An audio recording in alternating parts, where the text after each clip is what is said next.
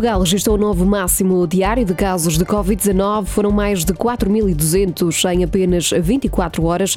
A região norte continua a concentrar a maioria das novas infecções. O boletim diário da TGS ainda conta de mais 33 mortes.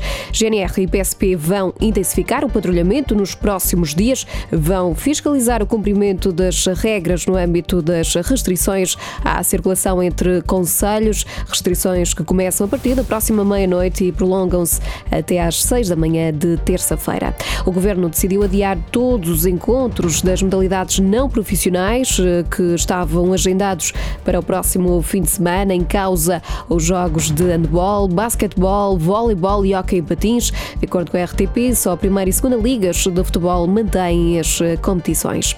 Na Madeira passa a ser obrigatório o uso de máscaras eh, nos espaços públicos para quem tenha seis ou mais anos. Outra das medidas eh, aplicadas é a proibição de público nos estádios. As medidas eh, foram anunciadas esta tarde pelo presidente do Governo Regional da Madeira.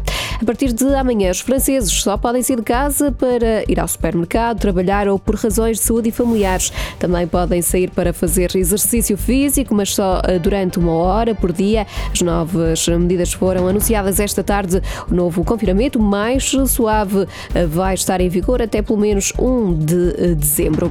França vai reforçar também a segurança na sequência do ataque esta manhã em Nice. Pelo menos três pessoas morreram no ataque com uma faca no interior da Catedral de Nice. Ora, o presidente francês diz que o país está a ser atacado, por isso reforçou a segurança. Vão ser colocados mais militares nas ruas de França.